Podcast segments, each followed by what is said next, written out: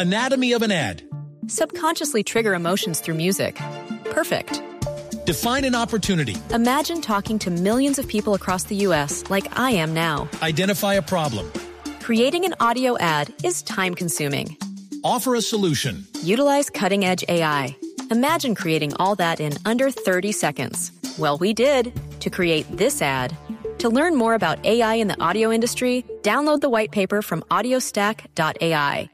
Mila, ella se llama Brisa de Angulo, quien en el año 2001 fue víctima de abuso sexual eh, durante ocho meses por parte de su primo Eduardo Gutiérrez Angulo. Todo eso ocurrió en Bolivia.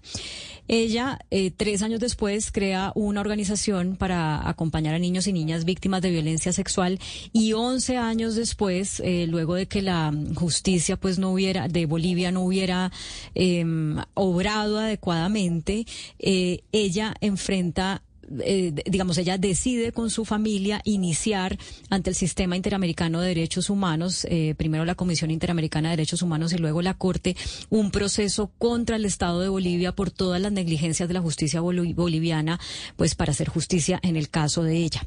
A comienzos de este año, la Corte Interamericana de Derechos Humanos falla a favor de Brisa y considera responsable al Estado boliviano pues de, de, no haber cumplido convenciones internacionales, de no haberla protegido, de haberla revictimizado y le ordena al Estado boliviano continuar con el juicio para poder condenar al, al primo de Brisa, a Eduardo Gutiérrez Angulo que la violó en 2001.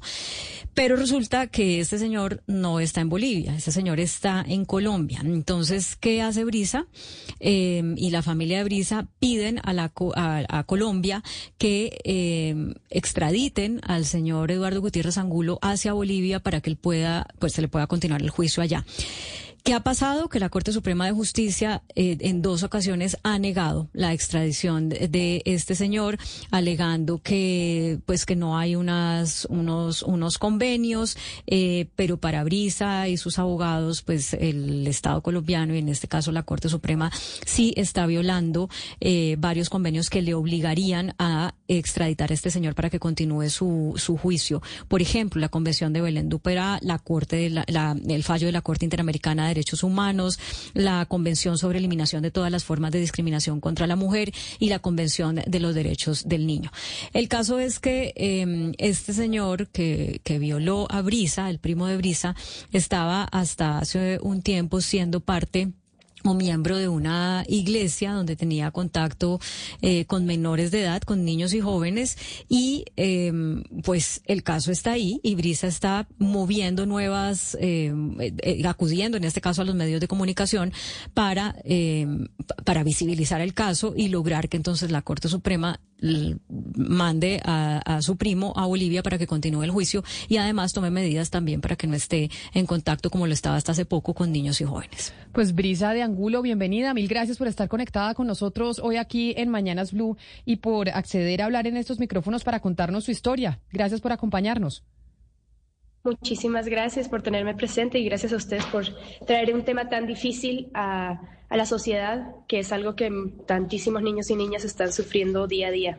Brisa, usted es abogada, psicóloga infantil, defensora de derechos humanos y sobreviviente de violencia sexual, como nos lo acaba de contar Claudia, una historia eh, pues muy dolorosa.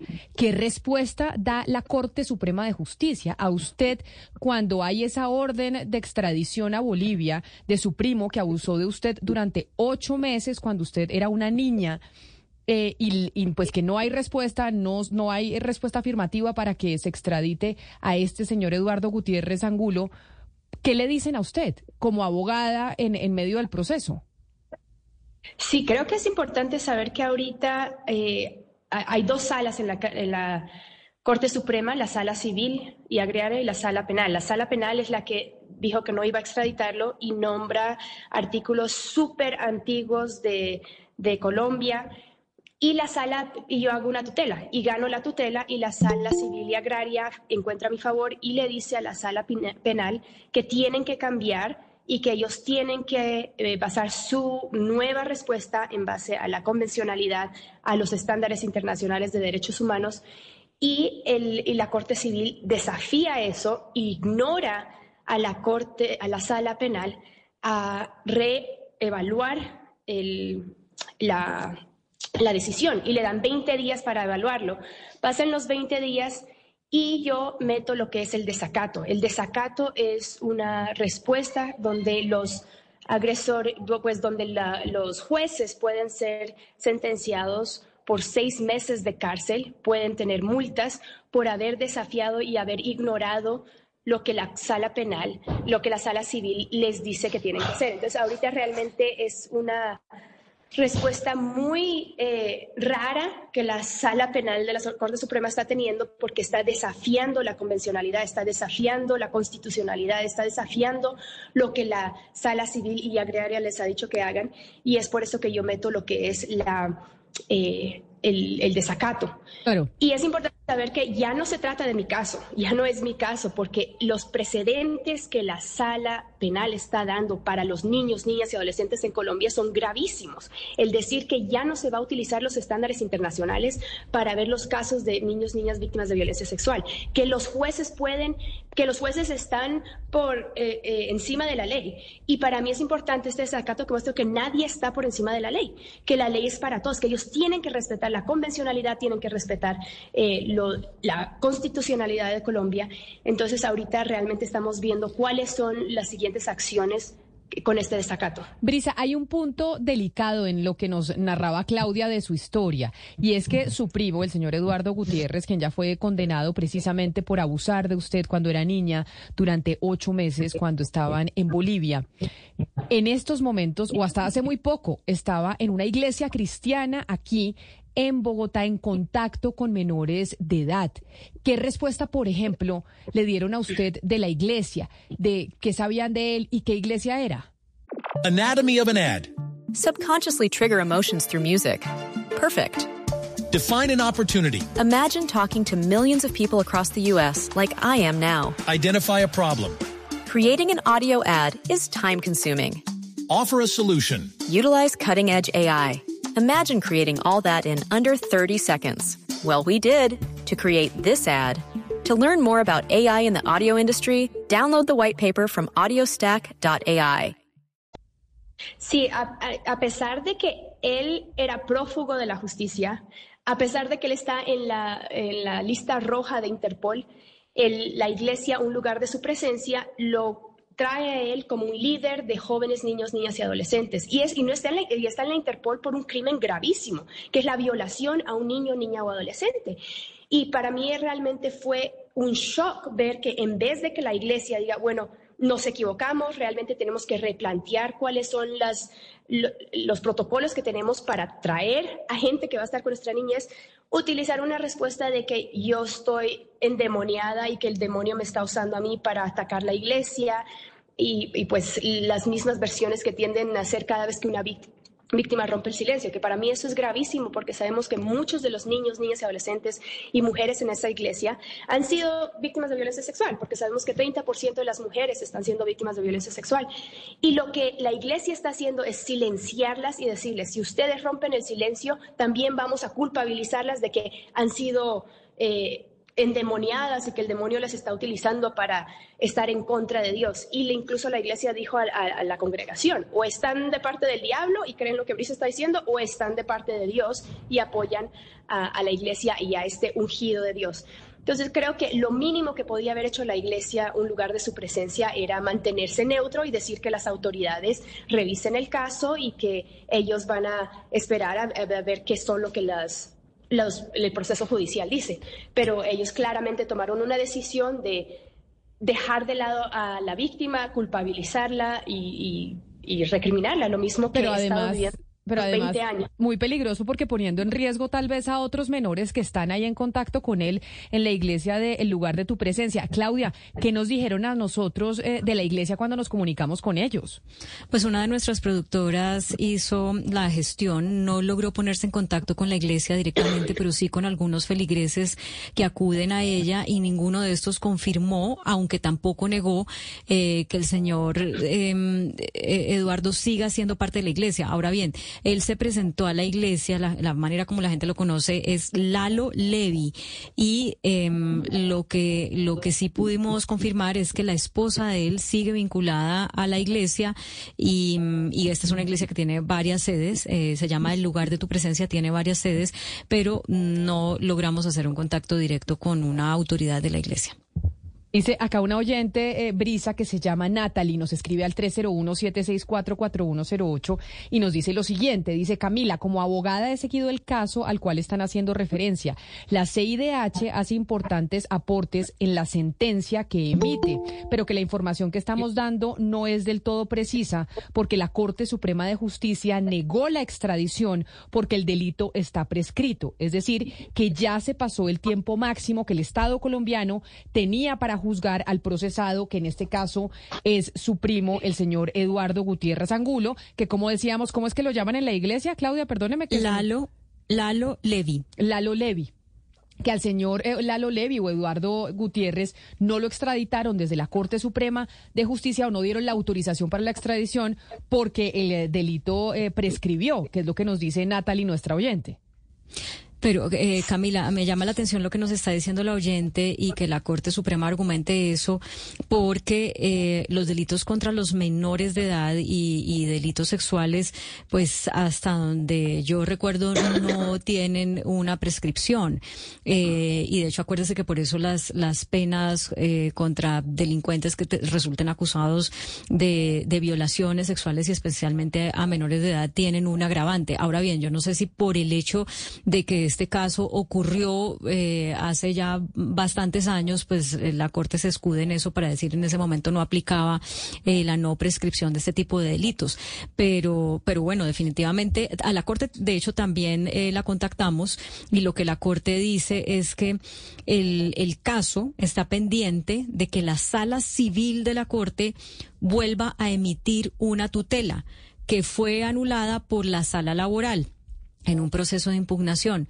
Y la razón por la que la sala laboral la anula en esa impugnación es que no se había vinculado a ese trámite a, la persona extraditable, es decir, al señor que aquí en Colombia se le conoce como Lalo Levi. Es decir, la última información que nos dan en la Corte no es relacionada con lo que nos dice la oyente de la prescripción del delito, sino con, digamos, como con esta, eh, con esta situación de procedimiento en que no se vincula a este señor Levi en el momento en que la sala laboral de la, de la Corte eh, recibe la impugnación de la tutela. Brisa, sobre eso que dice la oyente que prescribió el delito y que por esa razón la Corte no extradita, ¿qué sabe usted? Sí, lastimosamente la persona que da la información está dando la información de lo que sucedió el 2 de septiembre del 2022. Después del, de septiembre han ocurrido muchísimas eh, cosas. Por ejemplo, el 2 de febrero de este año yo presento lo que es la tutela y eh, encuentran a mi favor y es cuando la sala civil y agraria le ordena a la sala penal que tienen que cambiar eso porque está violando la constitucionalidad, está violando los estándares de derechos humanos y la sala penal se rehúsa a hacerle caso, algo que no ha ocurrido antes, algo que realmente está fuera de lo que es el proceso judicial. Y es por eso que se hace lo que es el desacato, donde se está pidiendo cárcel a estos jueces que se negaron a cambiar lo que le dice la sala, la sala civil y agraria de la Corte Suprema, donde dice que ellos tienen que re escribir otra posición donde están respetando los estándares internacionales, como lo dices tú. Esta clase de casos no prescribe por los estándares internacionales, por lo que dice la CIDH, por lo que dice, por los convenios que Colombia ha firmado, donde los casos de niños, niñas y adolescentes, especiales crímenes graves, no son prescriptibles. Entonces, ahorita está en completamente eh, desafiando lo que la sala penal a lo que es la constitucionalidad, lo que es la convencionalidad, están violando ahorita la ley, la sala penal, por no responder y hacer caso a lo que la sala civil y agraria de la Corte Suprema les ha dicho que hagan. Entonces, sí, sí. sí. quiero hacerle una pregunta, pero antes eh, permítame justamente dar, eh, completar el argumento que estábamos haciendo hace un momento acerca de la no prescriptibilidad de los delitos de abuso sexual contra menores de edad.